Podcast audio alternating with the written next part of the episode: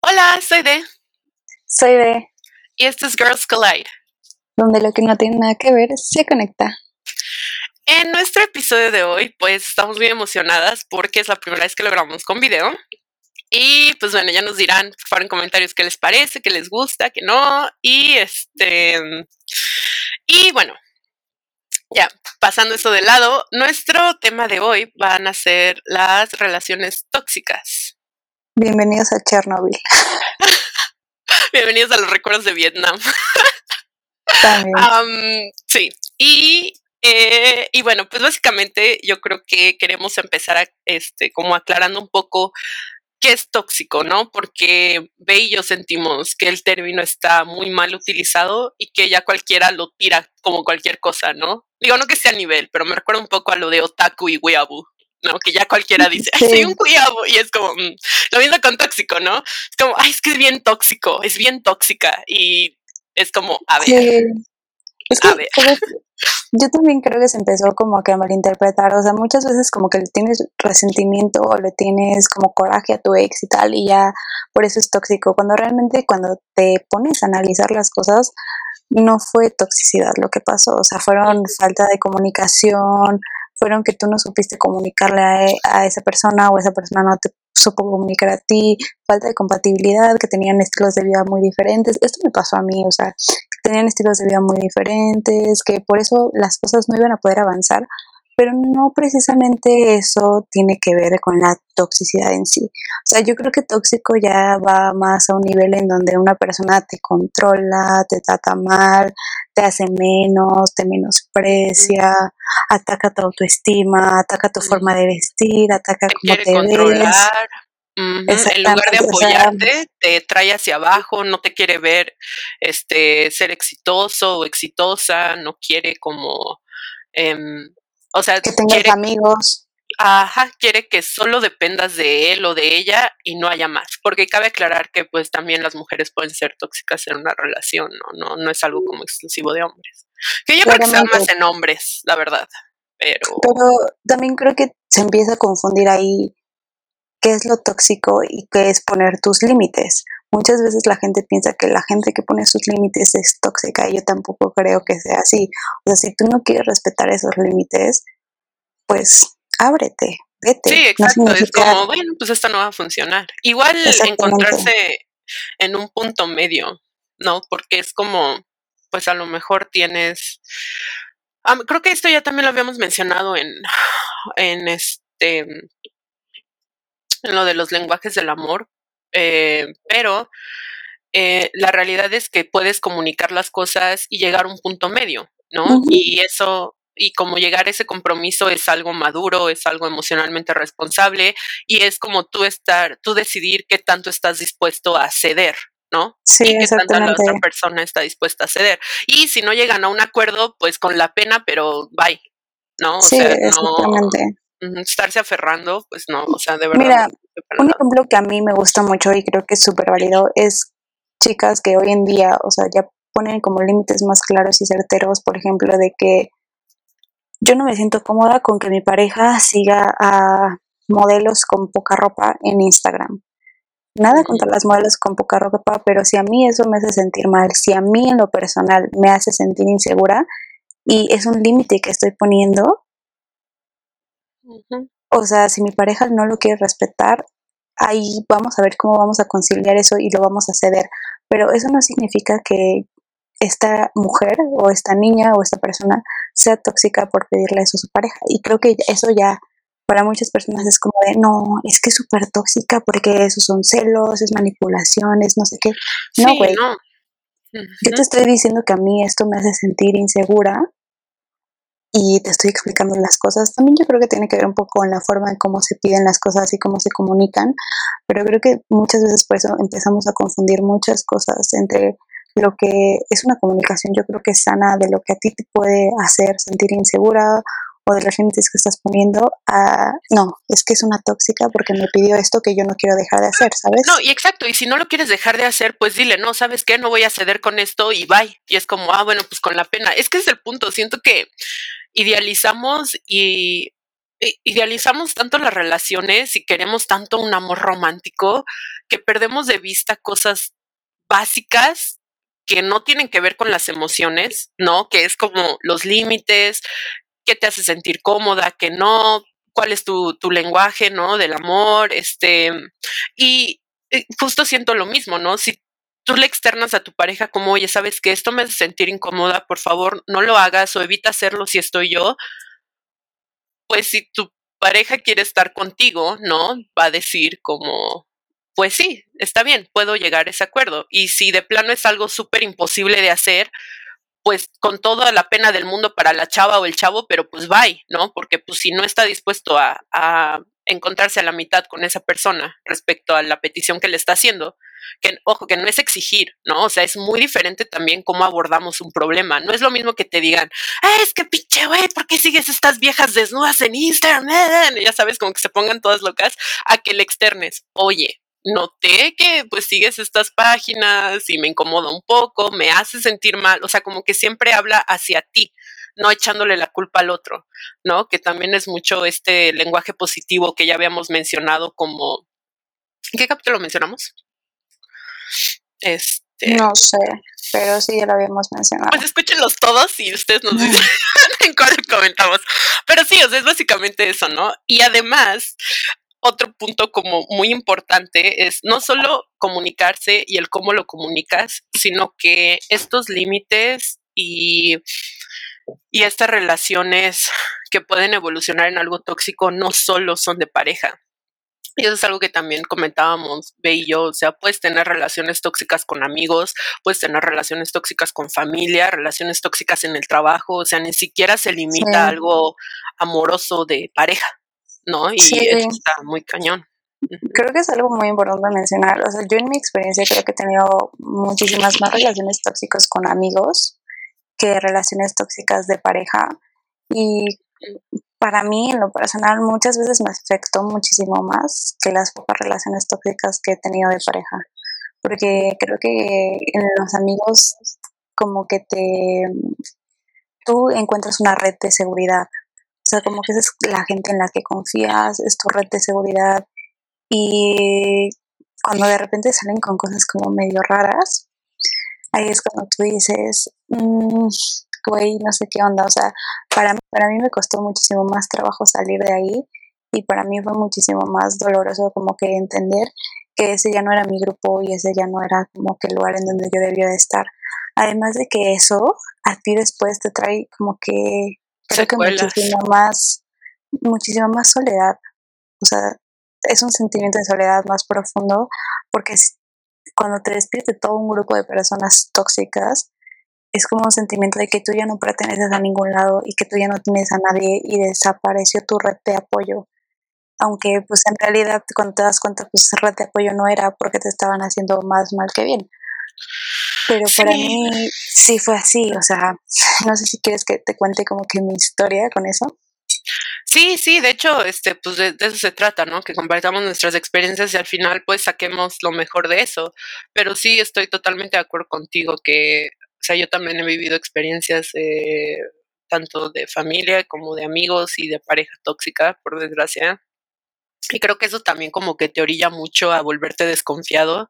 Bueno, o sea, al menos en mi caso, ¿no? Y es algo en lo que estoy como trabajando, pero igual sí te orilla mucho a sentirte desconfiado, a sentir como mucha inseguridad en términos de que, bueno, sí, como inseguridad en general, ¿no? Y, y esta desconfianza.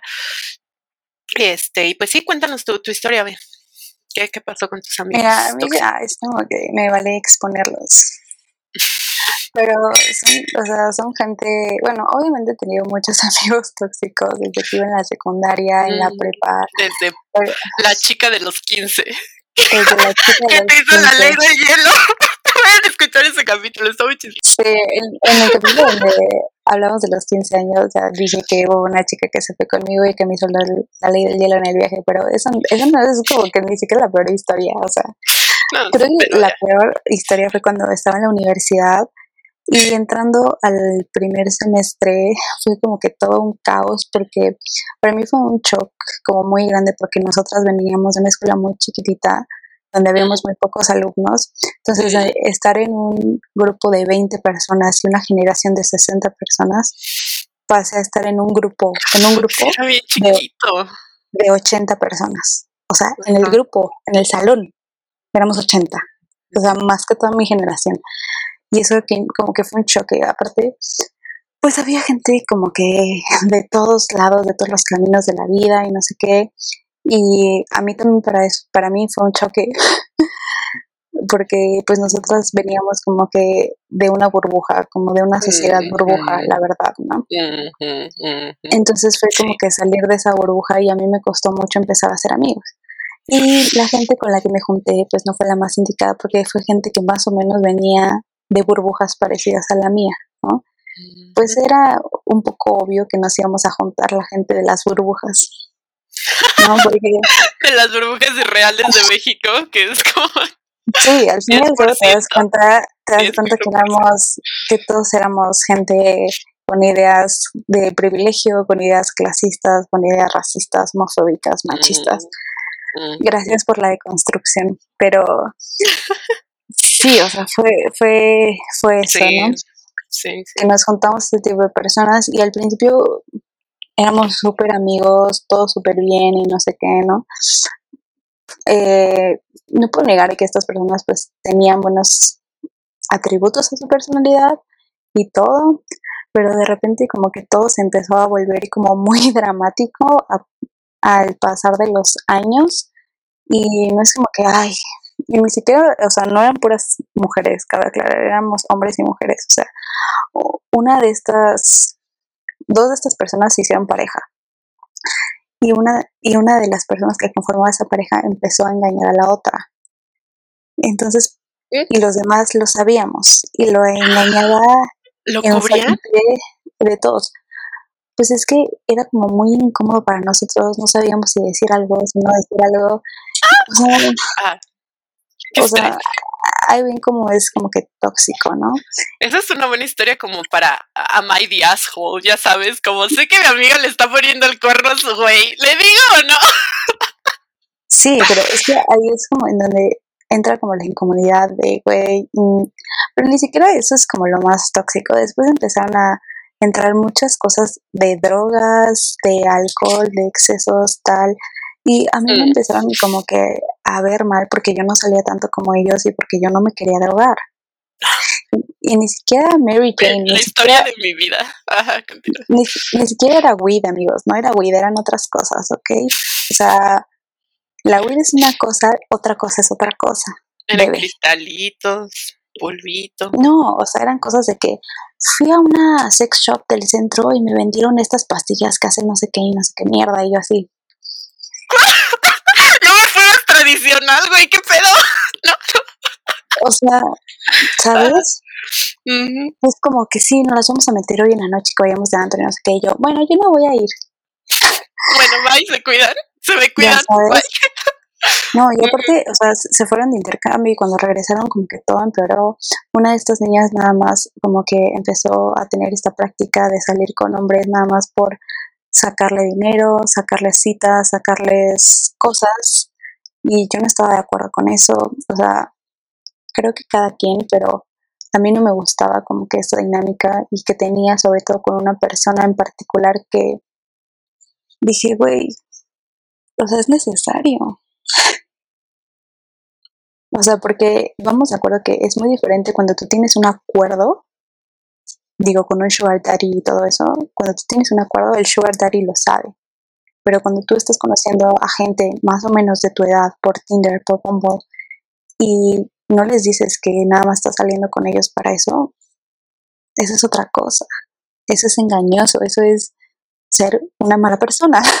o sea, los pues pero para mí así es. Aprovechando de, de la otra persona, ¿no? Cuando bien ya hay aplicaciones, digo, no sé si en esa época de cuando ibas en la uni ya existían, yo creo que sí siempre han habido, ¿no? Pero no era como tan popular, pero ya hay aplicaciones literalmente para volverte sugar baby y para encontrar como quien te cuide, ¿no? Entonces, pues sí, está medio gente utilizar a las personas. Era como una, una práctica muy rara de utilizar gente por utilizar gente y también gente que iba con nosotros en la facultad y demás. Y fue algo que a mí tampoco me pareció. Entonces se empezó a hacer una bola de nieve, aparte de que mm, yo me empecé a dar cuenta de muchas cosas que antes veía normal y era como de que estas personas nada más se la pasaban hablando de los demás, criticando a los demás. Entonces nada más se la pasaban diciendo, no, que esta no sé qué, que esta se ve bien fea, no sé qué, pinche vieja ya subió de peso, y que, ay, viste lo que se puso, viste su proyecto, está la mierda, no sé qué, o sea, pura, mm. o sea, toda la plática con estas personas era así, mucha la plática con estas personas era así, y yo me di cuenta que no me estaba llevando a nada constructivo. ¿no? O sea, no me estaba llevando a nada que me fuera a mí a desarrollar en mi vida. O sea, no es como que los amigos existan para eso, pero creo que es importante juntarte con gente que te ayude a eso, que te apoye a eso, que te apoye a crecer como persona, que te apoye a crecer en tu que aporte algo a tu vida también. o sea, siento que algo positivo a tu vida. Ajá. Sí, sí, siento que es algo como muy chido de, nuestra amistad, que tú siempre me estás enseñando cosas y yo también siempre te estoy enseñando cosas, ya sea para ligar coreanos o para o para, ya sabes, como para a lo mejor llevar una dieta más sana, ¿no? Entonces ahí nos intercambiamos tips. Sí, ya sé, este, Y, y pues eso es lo padre, ¿sabes? Y de hecho, no recuerdo cuándo fue la última vez. Creo que, o sea, no sé, corrígame si me equivoco, pero creo que nunca, nunca en la vida hemos tenido una conversación de insultar a otra persona. No, creo que cuando, cuando criticamos a alguien o cuando, o sea, es que nunca no, es que nunca lo hemos dicho, o sea, es que nunca hemos dicho como, es que pinche vieja gorda, horrible. o sea, nunca en la vida nos hemos expresado así de, de ninguna persona. Nos a, a veces, pero... Sí, pero, pero es porque nos han hecho algo, mm. ¿sabes? O sea, cuando criticamos a alguien, es porque nos, ha hecho algo y ni siquiera nunca es como de aspecto físico o algo así, siempre es como de es un manipulador o es este, un narcisista o es esto o es el otro, ¿no? Y es porque son cosas que nos han hecho, ¿no? Que no te está haciendo gaslighting, mm. es un esto, es un otro, ¿no? Es como que muy Sí, pero de hecho nunca nos metemos con la apariencia física. Sí, es muy diferente que una persona desde sus acciones o desde su personalidad a estar criticando por su apariencia física, ¿no? O sea, sí, no, nada más tirando hate porque sí, ¿no? O sea, que ves una chava y, ay, ¿ya viste esta vieja de TikTok? Nada más anda mostrando, o sea, no, nunca en la vida hemos dicho eso, ni nos interesa. o también estatus socioeconómico, que era algo que también hacían muchas estas personas que también digo, o sea, se creían algo que realmente no eran, porque o sea, estudiábamos en una escuela pública, que tuviéramos un poquitito más de recursos económicos que los de, que la mayoría o que algunos que estudiaban con nosotros, pues tal vez, pero, tampoco es mejor ni superior en ninguno. En primera eso no te hace mejor ni superior, pero pues güey, tampoco es como que nosotros seamos ricos y los demás pobres, ¿no? O sea, sí, no como que a lo mejor nos alcanzaba un poquito más para mejores materiales para hacer las maquetas, o un poquito más para salir a comer a lugares un poquito mejores, pero tampoco es como que andábamos en el jet privado ni nada de eso, o sea, se, se volaron a, a, creer que tenían una vida que no era verdad, o sea, que no era cierto, o sea, porque íbamos a cenar a la condesa y a entrar en la condesa o en Polanco y demás, güey, no éramos ricos, ni significaba nada. ¿Sabes qué sí me acuerdo que pasó como metiendo un poco a esa historia? Es que cuando yo iba en la uni me pasó como muy similar, ¿no? Me, me junté con personas, o sea, er, era, muy cagado y me acuerdo muchísimo de, de esta vez porque fue como, o sea, me marcó un buen. Y pues yo también, es que yo sí fui en escuela, en universidad privada, ¿no? Y conocí este, y conocí gente con muchísimo más dinero que yo, ¿no? Pero también había gente como con beca del 100% y cosas por el estilo, ¿no? O sea, también estaba, digo, obviamente había, habíamos más como, supongo, clase media, por decir, o sea, como normal, no, no sé si normal, pero yo no I mean, o sea, como, pues que sí tiene recursos, pero definitivamente estaba más extrapolado, porque sí había personas que de verdad estaban ahí con, este, con beca del 100% y ayuda del gobierno, y había personas que sí se iban todos los fines de semana en jet a Cancún, ¿no? O sea, o a Acapulco. Entonces sí estaba como muy polarizado. Pero me acuerdo que en mi grupo de amigas, pues estábamos como campechaneadas, ¿no? Como chile, mole, pues o sea, no, realmente no nos fijamos en eso. Pero me acuerdo un buen que un día pues fui a la fiesta de, de mi entonces como mejor amiga, ¿no? Y pues sí había una chava que pues tenía menos recursos económicos que nosotros, ¿no? Pero pues eso para nosotros pues, no, importaba. Pero les digo por qué es importante este tema. O sea, porque lo menciono. Porque fuimos a esta fiesta y yo siempre digo que nunca me he emborrachado. Y la verdad es que no. Solo ha sido una vez, pero fue contra mi voluntad. O sea, esta chava me empezó a poner alcohol en mi vaso sin que yo me diera cuenta y no me sabía porque pues la coca es dulce, o sea, no me estaba tomando coca y pues no me sabía nada y yo seguía tome, tome, tome y me puse súper peda, pero yo no la cuento porque yo no quiero, o sea, me, me, emborrachó la vieja, o sea, yo no quería, ¿no? Y hablando de toxicidad, o sea, ¿qué es eso? Y yo les dije, es que no me gusta tomar, yo no quiero. Y el clásico, nunca te has empedado, güey, te tenemos que empedar, o sea, es como, güey, no, respétame, si no quiero, no quiero, o sea, ¿por qué a huevo tengo que ¿sabes? O sea, sí podía ir a fiestas y me podía divertir y yo no necesitaba como alcohol para pasármela bien y para, o sea, en general no. Y esta vieja me emborrachó, ¿no? Y obviamente me, hasta el día siguiente me super emputé, sentí, o sea, creo que nunca es, ay, la resaca fue, me la pasé todo el día a dormir, ay, no, fue una cosa asquerosa, horrible que no quiero volver a sentir, pero bueno, y más porque fue contra mi voluntad, ¿no? Y entonces yo le dejé de hablar a esta vieja, y me alejé muchísimo de ella y si mis amigas estaban con ella yo no estaba y así. Y entonces un día, como varias semanas después, me marca súper peda la chava y me dice, Diana, ¿por qué ya no me hablas? ¿Por qué ya no me...? Y así como, ¿what?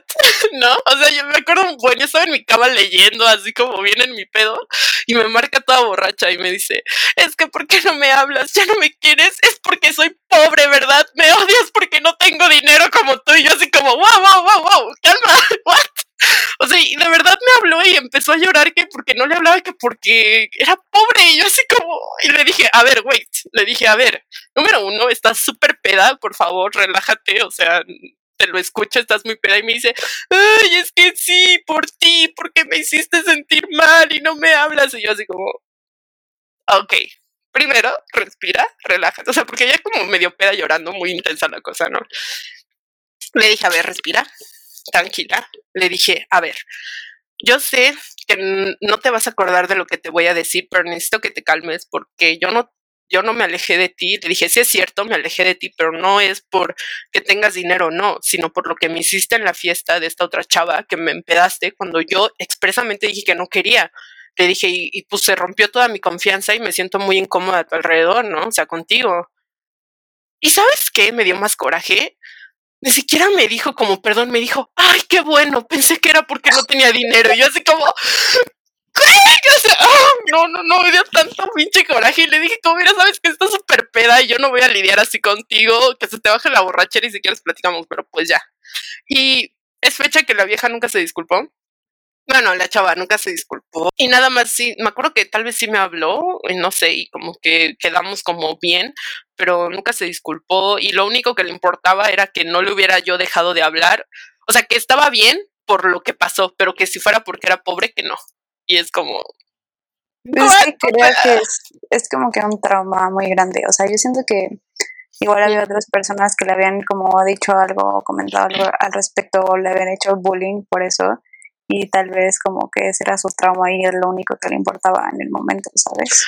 Sí, no, y la verdad es que sí éramos muy cercanas, o sea, creo que de, éramos como un grupito de cuatro, de cinco amigas y pues yo era como muy cercana, muy muy cercana con ella y con la y con la otra chava de la fiesta y también con las otras dos, pero ya ves que siempre cuando hay un grupito de amigas como que sí, siempre hay unas como más ah, siempre hay unas como con las que estás más así de homie, ya sabes, sí, Ajá.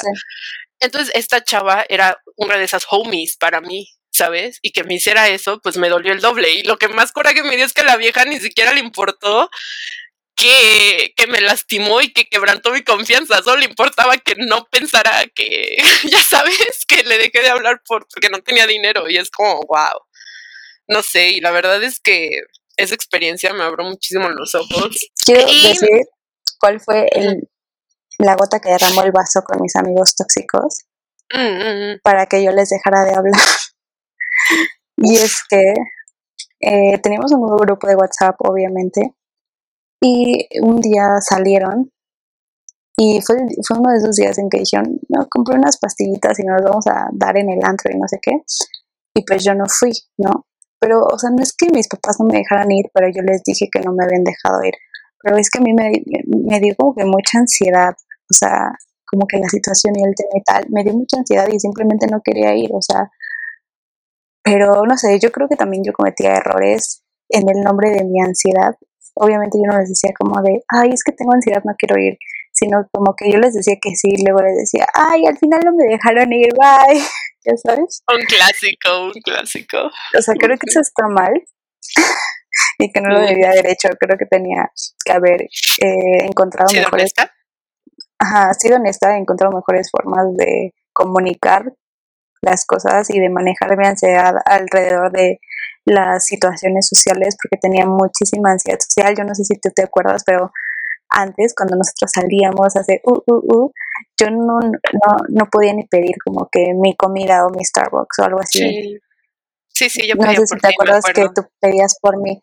Entonces, hemos hemos evolucionado, ¿no? Pero yo tenía como mucha ansiedad social, no sabía cómo comunicarle, les decía eso. Total que ellos salieron esa noche y en la mañana yo me levanto con un montón de mensajes de que, ay, qué bueno que esta vieja no vino, no la pasamos súper bien, porque, ay, siempre que salimos con ella nos tenemos que regresar temprano, qué hueva, no sé qué. ¿Pero hablando de ti? Sí, hablando de mí. Y así, y así nos podemos quedar hasta las hasta las 6 de la mañana, no sé Uy, pero ¿cómo viste esos mensajes? Estaban en el grupo de WhatsApp. Estaban en el grupo de WhatsApp en donde yo estaba, o sea, no les hizo como.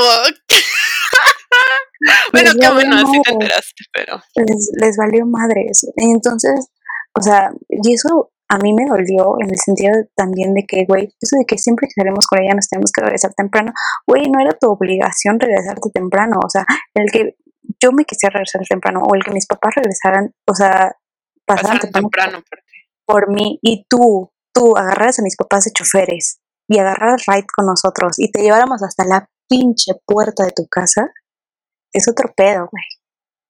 Sí, por ahorrarse el Uber o por ahorrarse como el tema del taxi. Exactamente, o sea, esa era, esa era tu lección. A ti nunca se te obligó a que te fueras conmigo. A ti nunca se te obligó a que te Al contrario, tú les, tiraras, tú les tirabas el paro, ¿no? De regresarlos a su casa si se querían ir. Exactamente, o sea, yo les estaba haciendo un favor de si se querían regresar conmigo. Yo nunca les dije, ay, te regresas. Yo siempre fui como, te doy right o te quedas o qué onda, ¿no? Yo ya me voy, te doy right te quedas o qué onda, ¿no? Entonces a mí se me hizo súper mala onda. O sea, para que vean eso sí es toxicidad de que, ay, sí que hueva, no sé qué. Cuando, güey, todo este tiempo te estoy haciendo el favor de choferearte hasta tu casa, hasta la puerta de tu casa, porque mis papás ni siquiera eran como de, ay, te dejo aquí para que agarres aquí tu taxi o agarres aquí tu transporte. No, los llevaban hasta la puerta de su casa. También mis papás son así, muy lindos. Y entonces a mí eso me enojó muchísimo y ya ni siquiera discutí con ellos o no sé qué les dije, fue como chinguen su madre y me salí del grupo de WhatsApp y los bloqueé a todos y bye. O sea, ¿y tú crees que alguna vez alguno de ellos me buscó para pedirme perdón, para arreglar las cosas, para algo? No, pues no, obviamente no. Tóxicos. Y, entonces, y todo su discurso todo este tiempo fue que yo estaba celosa de que ellos se habían ido de intercambio. Pero tú también te fuiste, ¿no? Es que yo me fui de intercambio después. O sea, no junto con ellos. Yo me fui de intercambio ah. después y yo me fui de intercambio bajo otras condiciones. qué hueva de gente, de verdad. No más de pensarlo, digo como, bye. Sí, Por eso, amigos, quédense con los 2D, los videojuegos, las cosas bonitas que no te lastiman. Pero es que, ahí es como vemos un ejemplo de que los amigos y la gente pues era tóxica y al final em, yo me di cuenta después como que ya después y hasta platicándolo con mis papás y platicándolo con otros amigos y tal dije como de uh, ya estoy muchísimo mejor ahora que estaba que lo que estaba en ese momento o sea me siento muchísimo mejor conmigo misma con autoestima porque aparte se burlaban un buen de mi cabello me dicen como tienes cabello de Hagrid no sé qué porque tengo el cabello chino y eso. ¿Qué? ¡Malditos! Déjame voy con perros, ¿en serio? Ay, tu pelo es hermoso, ¿qué pedo? ¿Qué y eso seguía como que reforzando, la, o sea, como que seguía metiéndome la idea a mí, adentro de que tenía que planchármelo, me costó muchísimo aceptar mi cabello por eso y por esos comentarios de gente que se suponía que eran mis amigos, ¿sabes? No, sí, esa es otra cosa. Muchas De la toxicidad, perdón. Sí, si me permite rapidísimo, este, cómo se expresan de ti y los comentarios que hacen hacia ti. O sea, no es lo mismo, por ejemplo, que te digan algo así como, oye amiga, veo que tu pelo está como, ya sabes, como, oye, lo veo como muy deshidratado, te lo estás cuidando bien, oye, mira, te recomiendo esta mascarilla, ¿no? O mira, oye, ya sabes, como algo productivo, algo constructivo, a que te digan, tu pelo está bien pinche seco, ¿eh? Qué asco. o sea, sí, nota como la, la diferencia, este, realmente en eso yo siempre siento que tiene que venir de la persona. O sea, si tú me dices a mí como de, ay, oye, vale, es que tengo, siento que mi cabello está muy seco, no tienes algo que me recomiendas, es una cosa. A que si yo llego y te agarro y te digo, uy, Diana, tu cabello está muy seco, ¿eh? Yo creo que le tienes que andar poniendo una mascarilla. O sea, ¿sabes? Sí, es lo mismo. Sí, es muy diferente. ¿no? Y entonces, por más que a lo mejor yo me quejara de mi cabello y lo que tú quieras, porque puede ser que lo hiciera, ellos no tenían el derecho de hacer ese tipo de burlas como en buena onda, ya sabes, que son como de, de esas burlas de las que, de esas bromas pesadas de las que como que se espera que tú también te rías, ¿me entiendes?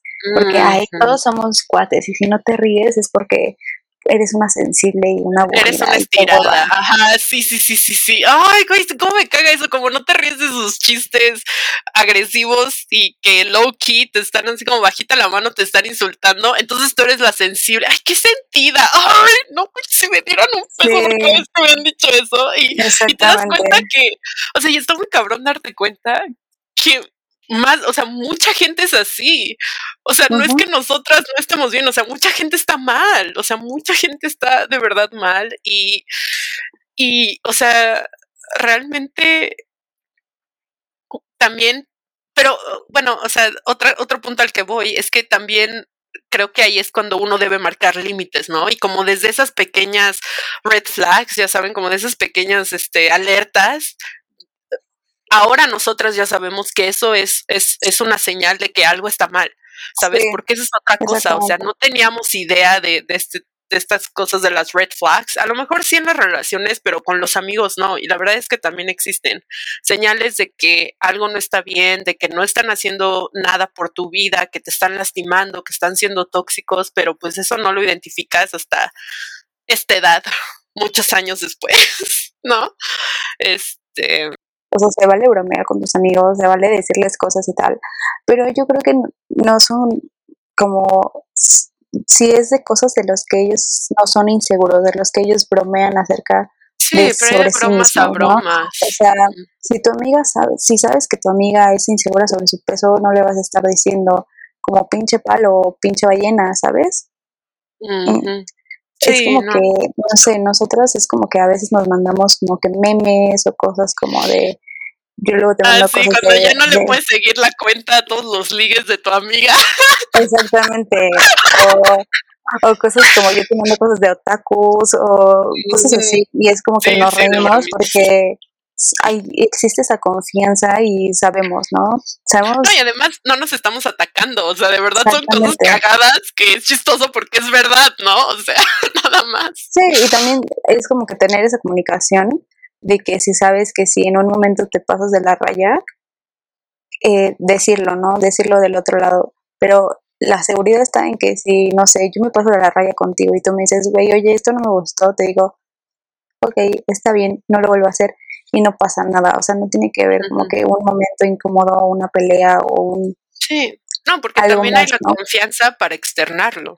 ¿sabes? O sea, es que es el punto, creas un lazo de confianza y comunicación que debería ser esencial en todas las relaciones, ¿sabes? No nada más con tu pareja, o sea, es con todo.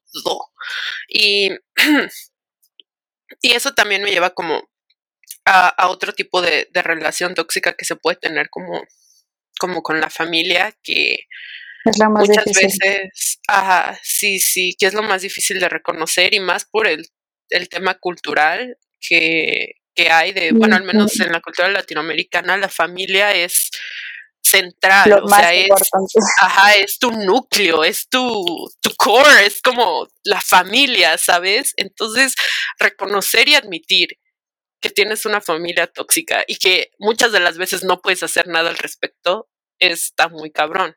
Ahora, ¿qué me refiero con tóxico? No, no, no.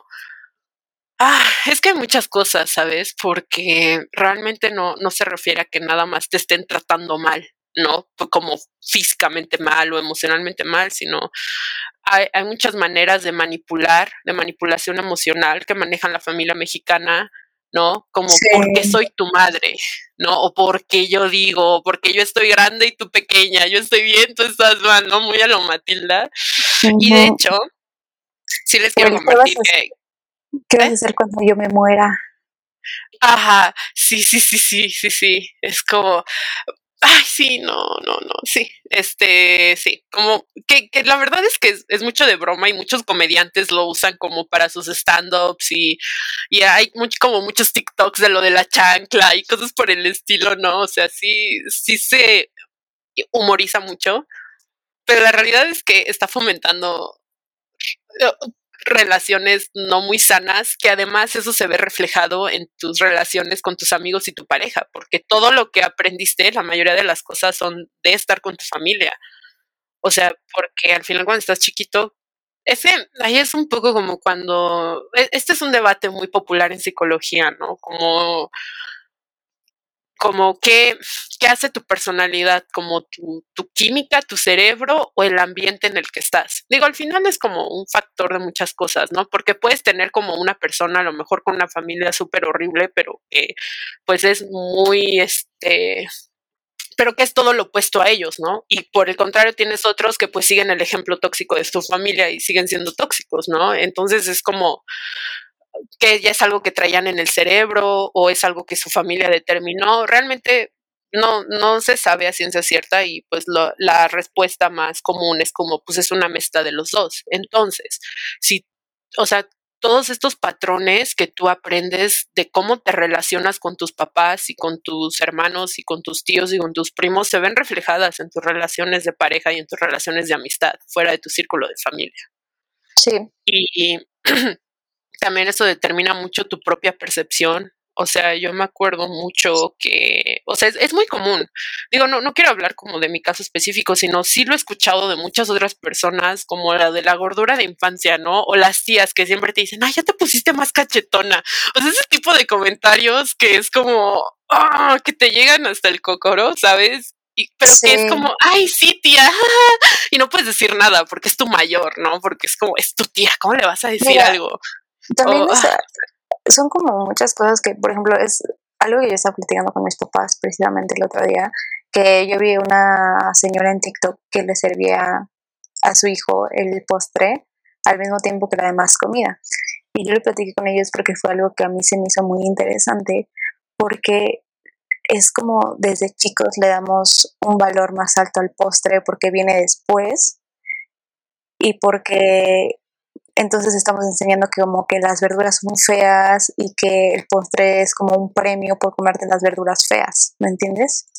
O sea, es ahí como una dinámica que creamos desde chicos, es lo que explica ella y a mí me pareció eso como muy interesante y es un poco como que esa misma idea desde que desde chicos vas a cimentar la base para tu relación con muchas cosas, incluida la comida, porque como, como te sirven a ti la comida, la comida que comes, todo eso es como tú luego te comportas con la comida cuando ya eres más grande. Entonces también yo creo que mucho igual la relación que tú ves con tus papás también entre ellos, mucho tiene que ver cómo tú te vas a ver, a ver las relaciones cuando tú seas grande y probablemente el tipo de relaciones que busques y cómo te comportes tú dentro de las relaciones. Claramente esto, cuando tú cachas, te puedes dar cuenta y decir, uff, yo no quiero esto, ¿no? Y hacer tus procesos de terapia y tal para poder cambiar esa realidad. Vayan a terapia, amigos, vayan, vayan. Sí, no, y la verdad es que hasta que no te vuelves consciente de eso, no puedes hacer un esfuerzo consciente por cambiarlo. ¿No? Y es justo otra cosa que, creo que comentábamos en, en otro podcast, que, o sea, está bien decir como, bueno, ¿sabes qué? Es que yo sufro de ansiedad y depresión, ¿no? Pero eso no te justifica para ser ojete, ¿sabes? Es como, si ya identificaste que eres ansioso y depresivo, pues es algo para mejorarte a ti mismo, en especial porque tú no te sientes cómodo con eso, ¿no? O u otro ejemplo un poco más burdo, ¿no? Como, pues es que no me gusta el café con leche y hazle como quieras. Es como, ah, bueno, chido, ¿afecta a la otra persona? No.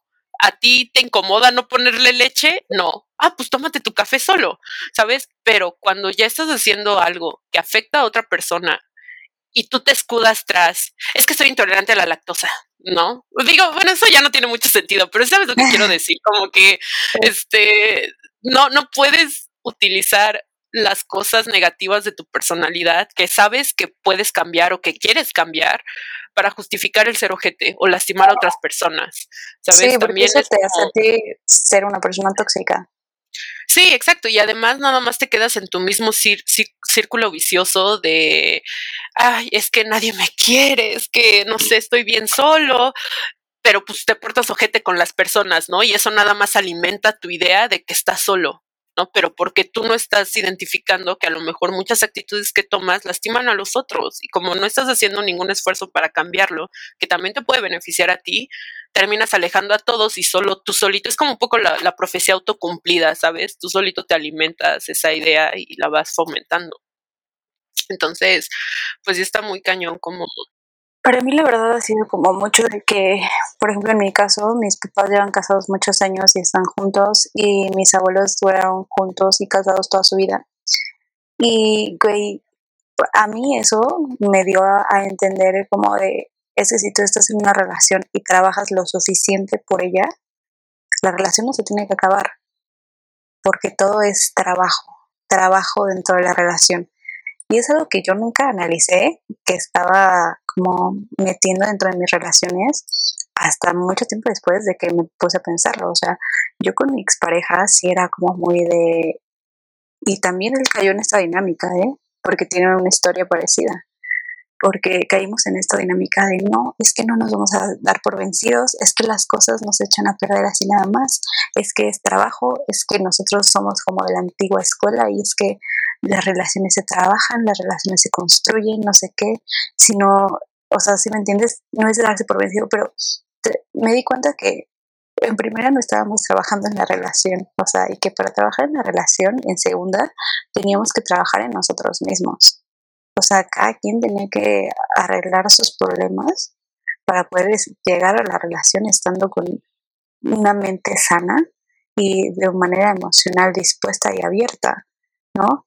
Y también que si no eres compatible, no eres compatible. O sea, que no vale la pena estar peleándote toda la vida, nada más por decir que tu relación duró y que no fue como las relaciones desechables de todos los demás. Sí, es que justo es eso. Sí, no, resuena un buen conmigo, porque lo mismo me pasó con mi ex. O sea, yo veía todas estas señales de, de cómo estaba abusando de mí, ¿no? Y, y, mi, y en mi cabeza era como, es que esto es algo que es una, es una fase, la podemos pasar. Es que si, si, nos esforzamos, lo podemos superar. Es que eventualmente va a volver a confiar en mí. O sea, y te aferras mucho a la idea de que tienes que salvarlo y que no puede fracasar. Y eso también está muy cabrón. Y sí es algo que vemos reflejado como en, en, nuestras familias, ¿no? Digo, yo agradezco muchísimo que mis papás sigan juntos y que se amen como se amen y han pasado muchas cosas fuertes y, siguen juntos, o sea, a pesar de la adversidad, siguen juntos, pero hay familia e hijos de por medio, ¿sabes? Y en nuestras relaciones de novios pues no hay nada, ¿sabes? O sea, no hay nada que en realidad, o sea, ahora que lo pienso en retrospectiva y más con lo que estás diciendo, realmente no había nada, ninguna razón para que yo, ajá, que me detuviera para quedarme ahí. No tenía hijos que me detuvieran, no tenía deudas que me detuvieran, no tenía como un trabajo, un negocio con mi pareja que me detuvieran, ¿sabes? Y aún así, y aún así cuando existen estas cosas, yo creo que es muchísimo más difícil salir de ahí con todas estas cosas pero creo que llega un punto en donde eso tampoco te debe detener. O sea, no es válido decir, me quedo con esa persona siendo infeliz, nada más porque tengo hijos y porque quiero que la relación dure. O sea, creo que no se vale porque evaluar la situación y decidir. Sí, pero al final tú le estás haciendo daño a tus hijos cuando tú estás en, una, en, en una relación en la que no eres feliz. ¿No? Porque les estás, les estás enseñando precisamente eso, que ellos se deben de quedar en relaciones en las que son infelices, nada más porque tienen que hacer las cosas durar y porque pues ya ahí te quedaste. Porque las relaciones no son desechables. No, sí, y es como, justo que bueno que lo comentas, por entonces un disclaimer, o sea, también como qué tipo de problemas, ¿no? Me refiero como a problemas económicos, es como, o sea, digo, si tu pareja abusa físicamente de ti, o emocionalmente, pues a lo mejor sí te replanteas que aunque tengas hijos o algo así, pues a lo mejor sí salir de ahí, ¿no? O sea, pero yo, bueno, lo que me comenté con mis papás, por ejemplo, y no sé si también haya sido en tu caso, es como más temas de dinero, ¿no? O temas de qué hacer como con la vida en familia, porque a pesar de, de los baches económicos que hemos pasado, ¿no? O sea, eh, o sea, digo, es que no, no es como algo que, que le andes, que, que, en general las personas anden contando como si nada, pero pues yo me acuerdo muchísimo, bueno, me cuentan, digo me acuerdo, pero estaba muy chiquita, ¿no? Pero a nosotros sí nos llegó a pegar como algo que pasó en 1900 y algo, así de que como que se, se desplomaron los precios de la, de, de, los inmuebles. O sea, no sé, algo pasó como una súper horrible y eso afectó a mi familia, ¿no? Y me acuerdo que es cuando iba en la secundaria y mi mamá se tuvo que volver a meter a trabajar y este, y pues dejamos de hacer muchas cosas. Digo, no como, ¿cómo explicarlo? O sea, no es como que me quedara así sin nada, pero definitivamente estaba acostumbrado a muchos estaba acostumbrada a muchos privilegios y lujos, ajá, que no me había dado cuenta que eran privilegios y que eran lujos. O sea, que yo no tenía conciencia de que estaba teniendo esa facilidad que no cualquiera tiene, ¿no? Entonces, y bueno, luego ya superamos ese bache y pues ahorita ya estamos bien, ¿no? Luego pasamos otro y, y, o sea, sí hemos estado, ¿sabes? Y a pesar de eso, mis papás se mantienen unidos y a pesar de eso, la familia se ha mantenido mal para bien unida y creo que eso es algo que sí vale la pena rescatar y que sí me gustaría en mi relación. No pelear si mi güey está siendo tóxico y me lastima, pero si hay alguna dificultad así, ¿no? Como que alguien pierde el trabajo, como que haya dificultades económicas, esas sí son cosas por las que vale la pena trabajar y luchar para salir juntos adelante. Sí, pero también yo creo que es una cuestión de cada quien. O sea, eso es algo que para ti lo vale, ¿no? Pero también yo creo que puede variar de persona a persona. O sea, yo te puedo decir que a lo mejor para mí también, pero depende de la situación. Porque yo mm. estando en dos relaciones pasadas en donde yo era la que se encargaba económicamente de todo, donde yo pagué el 90% de todas las citas, de todas las salidas, de todo, de todo, digo, mm, güey, si yo estoy viendo que mi pareja perdió su trabajo, pero al mismo tiempo está todo el día jugando videojuegos, viendo Netflix y echado en el sillón, sin ganas de salir adelante, sin ganas de buscar otro trabajo, sin ganas de hacer un negocio, de invertir en nada ni nada, lo siento, pero lo voy a dejar. Lo voy a dejar. Sí, sí, sí. Es que, es que es como depende. Mucho. Sí, no, o sea, es que igual estamos hablando mucho desde nuestras experiencias personales, pero por supuesto que hay mil y un casos súper específicos allá afuera y hay mil y un factores a tomar en cuenta que pues no, no nos da la vida para hablarlos, ¿no? Pero yo creo que lo que sí podemos rescatar como generalizaciones es que si hay algún tipo de abuso físico o emocional, ¿no? Eh, que ya comentamos más o menos que, a qué se refiere, ¿no? Bueno, abuso físico, pues como ya irse a los golpes, ¿no? Pero emocional pueden ser cosas muy, muy sutiles, como, ¿en serio te vas a poner eso? O sea, lo peor es que ni siquiera te tienen que insultar con palabras denigrantes, ¿sabes? El simple hecho de que haga comentarios cuestionando tu libertad de elección Ajá, no, no, y cuestionando tu, tu capacidad de elección, ya hay, ya hay un tema. Y yo sí vi la diferencia muy cabrona con, con mis dos exes, o sea, porque eh, digo, no sé tú, tú cómo lo hayas pasado, pero, o sea, definitivamente, por ejemplo, el primer güey con el que estuve, pues sí me decía cosas como, es que no te pongas eso porque vamos a ir al, a, a X lado, ¿no? ¿no? No te vistas así no, no, es que sabes que mejor ponte esto porque, este, porque vamos a ir a este lado y pues se te van a quedar viendo, ¿no? O me decía como, no, no, es que, o sea, a ver, decídete qué vas a hablar, inglés o español, porque si no te vas a hacer floja, ¿eh? Tu cerebro se va a hacer flojo. Estás en, estás en México, habla español. y así porque yo tiendo mucho a pochear, pero pues por mi profesión y porque hasta mi vida he vivido como bilingüe, ¿no? Entonces, para mí es muy fácil hacer el switch de inglés a español y este güey lo, lo atacaba y me hacía sentir mal por, por saber otro idioma, ¿sabes? Y eso está enfermo. O sea, al contrario, es como, o sea, en lugar de algo positivo, o sea, ni siquiera, ni siquiera tenía por qué haber comentado el hecho de que yo pucheara o hablar en inglés o en español. No, me decía como, es que estás, no estás pensando que eres muy desconsiderada. De repente hablas en inglés y ¿por qué asumes que todos saben inglés? ¿Qué tal si no te entienden? Y yo así como, ¿qué? O sea, no, no sé, como, y, y, y sabes qué, no, no me decía, digo, sí también me decía palabras como muy denigrantes, cuando nos peleábamos como más fuertes, pero en general ese tipo de comentarios, ¿no? O, siempre me decía, ay, es que tus comentarios siempre matas la magia, siempre matas, siempre matas el momento especial.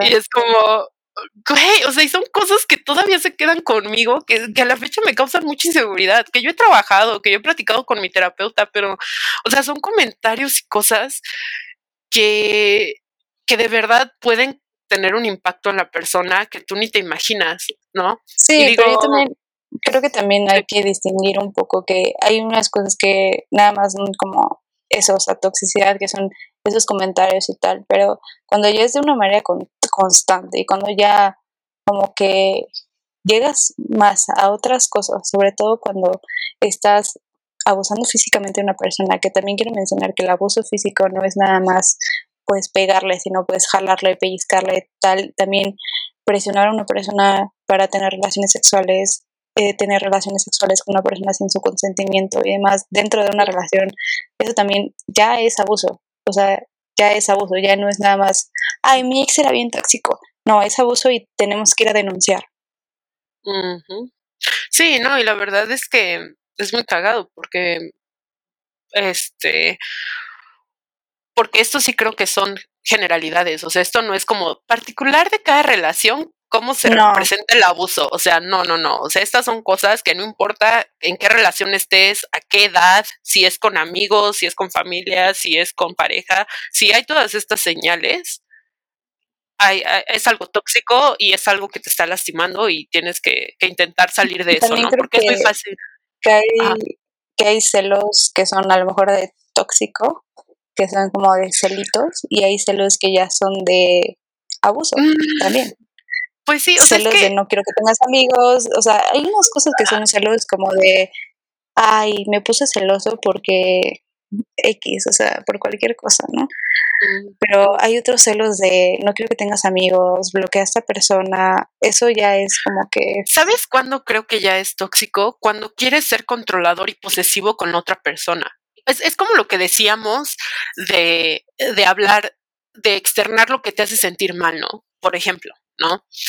Sí. No es lo mismo decirle, decirle, ajá, decirle al güey como, es que esta vieja que tienes de amiga me caga, bloqueala, ya no le hables, ¿eh? Ya no le hables o me, o me enojo, o si le sigues hablando, cortamos. O sea, ese tipo de cosas sí son tóxicas y, y quieres controlar a la otra persona de una u otra manera, que no es lo mismo a que si le dices, oye, noto que esta persona está teniendo atenciones hacia ti que me incomodan, tú lo has sentido, este, me sentiría más, cómoda si a lo mejor limitaras un poco tu interacción con ella, eh, nada más te externo lo que me hace sentir, tú cómo lo ves, ¿no? Y, y, muchas de las veces la persona te va a decir, no, sabes qué, sí, sí siento que me está tirando el perro, no te preocupes, ya, ya no le voy a hablar tanto. Y ya, ¿no? O a lo mejor te va a decir, no, ¿cómo crees?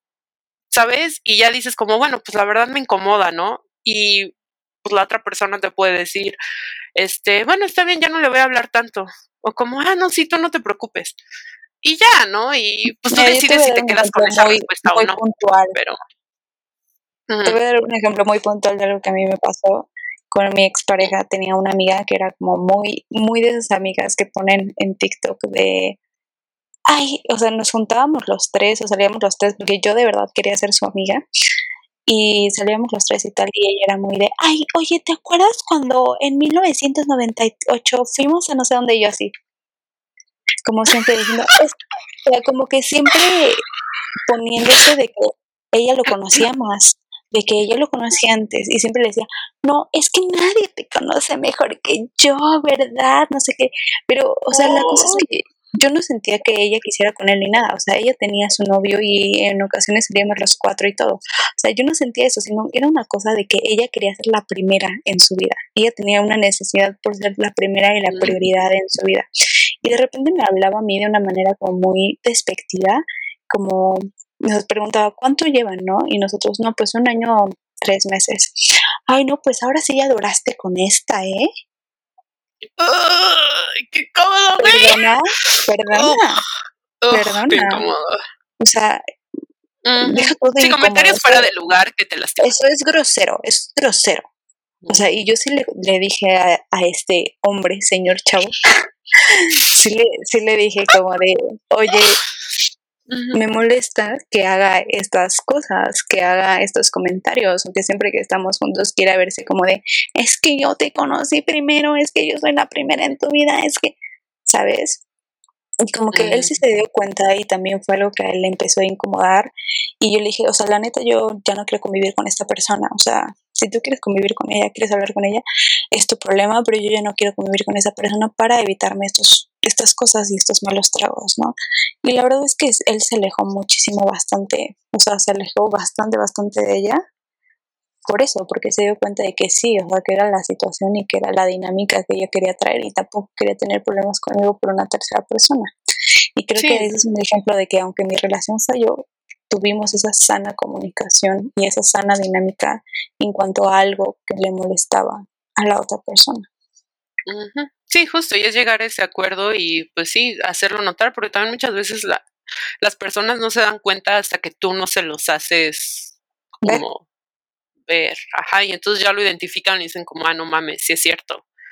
Y ya, ¿no? Entonces, pues sí, again, o sea, depende de caso en caso, pero definitivamente el cómo dices las cosas también cambia mucho la respuesta de la otra persona, ¿sabes? Eh, sí. Una cosa es llegar con reclamos infundados, ¿no? Este, yo, ahora yo te voy a dar un ejemplo, ¿no? Y eso es algo que, que tuve que, que aprender en el trabajo. Que si ves que algo está mal, no llegas luego luego a reclamar y a decir, es que, no sé, por ejemplo, es que Wasowski, ¿por qué no entregaste tu papeleo anoche, no? Primero preguntas, oye, ¿cómo estás? ¿Todo bien? ¿Te pasó algo? ¿no? Y ya que te digan, ay, sí, es que, ¿qué crees? Me enfermé de gripa y me dio diarrea y ah, me sentí súper mal y me la pasé vomitando. Ah, ok. Es que noté que no entregaste tu papel anoche, Wasowski. ¿Qué pedo, no? No, si es que me sentí súper mal, te mando el comprobante médico. Ah, ok, va. Y ves la diferencia, o sea, no es lo mismo que yo hubiera llegado toda hostil a decirle, Wasowski, tu papeleo, pinche estúpido. ¿No? Ajá. Como, ya se te pasó pues no, o sea, ¿cómo llegas a reclamar sin, sin saber qué pedo, no? no? Tú no sabes qué le pasó a la otra persona. Entonces, pues primero preguntas, oye, ¿todo bien? ¿No? Y entonces ya te enteras que Wasowski no entregó su papeleo porque se estaba muriendo de salmonela, ¿no? Entonces, pues dices, ah, ya. Y eso te ayuda muchísimo a mejorar tu comunicación con las personas. Creas un lazo de confianza con la otra persona, no saltas a conclusiones, que muchas veces eso también promueve eh, que haya malentendidos, ¿no? O sea, saltar a conclusiones y peleas sin sentido que se pudieron haber evitado si en lugar de llegar a reclamar, ¿por qué le diste like? Preguntas, oye, ¿te gustó mucho su publicación? ¿Sí me entiendes? O sea, como cosas así que, que de verdad pueden evitar peleas estúpidas sin sentido, ¿no? Pero, again, pues eso es algo que no te das cuenta hasta que no lo vives y no reflexionas y tienes como la capacidad de decir, no, ¿sabes qué? Es que esto sí no está bien decirlo de esta manera, ¿no? Como, pues es que mejor es decirlo de esta otra forma. Y, no sé, es como también mucho un trabajo de introspección que, que creo que es importante que todos hagamos para mejorar nuestras relaciones con cualquier persona y en cualquier ámbito, no solo con, tu novio o tu novia. Claro. Sí, pues aparte de tener relaciones tóxicas, también hay que ver si uno es el tóxico y uno es el que se está comportando de una manera tóxica e inadecuada. No, o sea, va en los dos sentidos, porque también muchas veces en las relaciones tóxicas no es uno el tóxico, los dos se están comportando de una manera que genera que la relación sea así. Muchas veces sales de esa relación y dices, yo era tóxica y no tengo que volver a hacerlo así, o sea, no tengo que volver a ser así en otra relación. pero hubo un ambiente o hubo ciertas cosas que propiciaron que yo fuera así, ¿no? O que la relación se diera así. O sea, dinámicas que se crean con las otras personas que ya puedes analizar después y darte cuenta de lo que no quieres que vuelva a pasar en tus próximas relaciones para que tú no seas así y que la próxima persona con la que estés tampoco se comporte de esa manera. Sí, claro, definitivamente identificar qué hiciste bien y qué hiciste mal es importante, ¿sabes? O sea, no echarte todo el muerto a ti, pero tampoco, nada para la otra persona. o sea, es como, y, y se dice fácil, pero la verdad es que es un trabajo de introspección muy cabrón que cuesta mucho trabajo hacer. Y la verdad es que yo creo que si no hubiera empezado a ir a terapia, no lo hubiera podido identificar, ¿sabes? Porque tenía un buen de cosas sin trabajar que, que literalmente solo con ayuda profesional, ¿no? Te, te puedes como, o sea, puedes como salir de eso y, y identificarlo. Y que si hay personas que lo pueden hacer sin llevar terapia, por supuesto, pero yo no soy una de ellas. yo sí necesito como algún tipo de guía o ayuda profesional que, que, me oriente, ¿no? Y que me ayude a identificar todas estas cosas que no solo lastiman a otras personas, sino que por consecuencia me lastiman a mí, ¿no? Y hacen que me aleje de las personas y hacen que pues yo sola me lastime, ¿no? Con pensamientos negativos. Que es muy fácil caer en la espiral. Pues Pero bueno, este, y y tengan cuidado, amigos, porque también hay una frase que, que sí quería comentar aquí de, de, Bojack. ¿No has visto Bojack, verdad? Mm, sí, sí. Bojack, eh, ¿Completo? Sí, ya. Ah, ok, ok, ok. ¿Sí? Pues no sé si te acuerdas cuando está este Bojack andando con, con la chica búho, que estuvo como dormida o algo así y despertó en el, como en el presente que la chava le dice como, es que cuando estás enamorada todo lo ves de color rosa y entonces no, no identificas las red flags porque todo lo ves rosa. Entonces no distingues cuál es el problema, ¿sabes? Y, y eso es muy cierto, o sea, y, y, es algo que nos enseñan desde siempre, a romantizar a la pareja, a idealizar el amor, a idealizar cómo es una relación perfecta, para empezar que existe la relación perfecta, ¿no? Este, no sé, muchos conceptos y, que afectan cómo nos relacionamos a esta edad y, no, puedo dejar de decir cómo, el amor romántico es terrible, o sea, es, no se lo deseo a nadie porque es súper pasional, pero es tóxico, es enfermo, es triste, te hace sentir más mal que bien, pero es muy difícil de dejarlo porque los momentos en los que te sientes bien, ajá, es un rush muy cabrón cuando te sientes bien, pero luego cuando llega el bajón, no, sí, no es horrible. Entonces, amigos, por favor, no romanticen sus relaciones. Sí, lo que, es que yo creo que lo que se tiene que buscar es ser feliz, pero de una manera estable. E independiente de tu pareja para empezar, si necesitas de tu pareja para ser feliz, ya hay un problema. ya es un red flag. Es como, Sí, claro, pero lo que me refiero es que tengas como que una pareja con la que puedas estar como en tranquilidad y en paz, siendo felices, sin necesidad de tener como que peleas y todo eso, porque también muchas veces nos creemos este cuento de que tienes que tener como estas peleas pasionales o estas cosas para que tu relación sea emocionante y que no muera tu relación a la larga, porque no tienes peleas emocionantes, que si no hay peleas emocionantes, si no hay esto y no hay lo otro, no hay pasión. Y esto es una mentira, o sea, otra mentira más del amor romántico, ¿no? Entonces, perfectamente puedes estar con una persona, yo creo que ya llegas también a cierta edad o a cierto nivel de pensar las cosas y de eliminar esa idea del amor romántico en donde te das cuenta de que realmente lo que buscas es eso, o sea, poder vivir una vida en pareja en donde estés en paz, puedes estar feliz con y sin tu pareja. Y un compañero de vida, literalmente. Ajá, realmente llevar una vida tranquila en donde no tengas necesidad de dramas y donde puedas resolver las cosas de una manera tranquila, platicando bien, con una buena comunicación. Y y que la persona te escuche realmente cuando tú estás comunicando también, eso es muy importante. Sí, que escuche y entienda, ¿no? Y que sí esté abierta al diálogo, porque pues aunque tú te comuniques, si estás hablando con una pared, pues no importa cuánto te comuniques, no, no va a funcionar la cosa. Y creo que también algo padre es como, bueno, que también me gusta relacionarlo mucho así, es como ir caminando, no viendo a la otra persona, sino de la mano viendo hacia enfrente. ¿Sabes? O sea, si lo tuviera que poner como en una imagen física, yo diría que el amor romántico es como ir caminando pero sin ver adelante, solo viendo como a los ojos de la otra persona, viendo solo al otro. Y un amor más maduro y real es ir de la mano con la persona, viendo hacia enfrente, en la misma dirección. ¿Sabes? Si lo pusiera como en una imagen como física, así me lo imagino.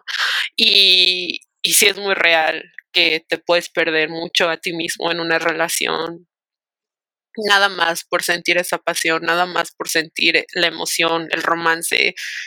Y eso no está padre, ¿no? Y creo que para eso ya tenemos series, ya tenemos películas, ya tenemos como muchas otras cosas, dramas coreanos que ver. Eh, y no que te dan esa emoción que, no, no necesitas emoción y que no hay una necesidad de traspasarlo a la vida real. Sí, no, oye, y justo estaba viendo un post que dice, ¿qué cosas tóxicas te enseñó el anime? Y así, o como, y, dije, no mames, porque hay uno que se llama Nana, no sé si lo has visto, ¿lo has visto? Mm, no. Que es precisamente ese amor romántico y pasional que viven dos de los protagonistas.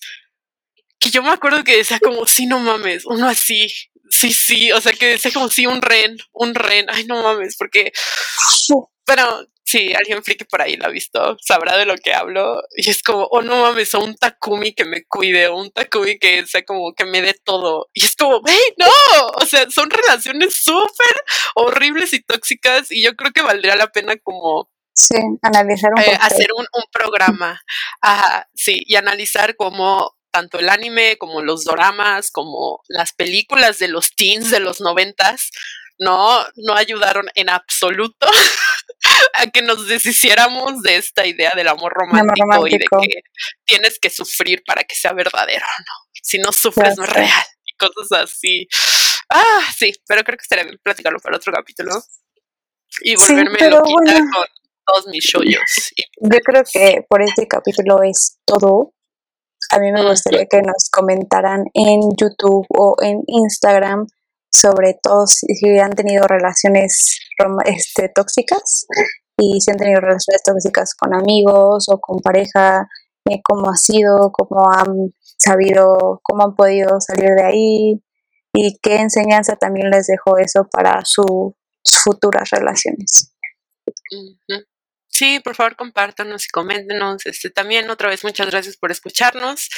Y pues ojalá les guste este nuevo formatito con video. En YouTube.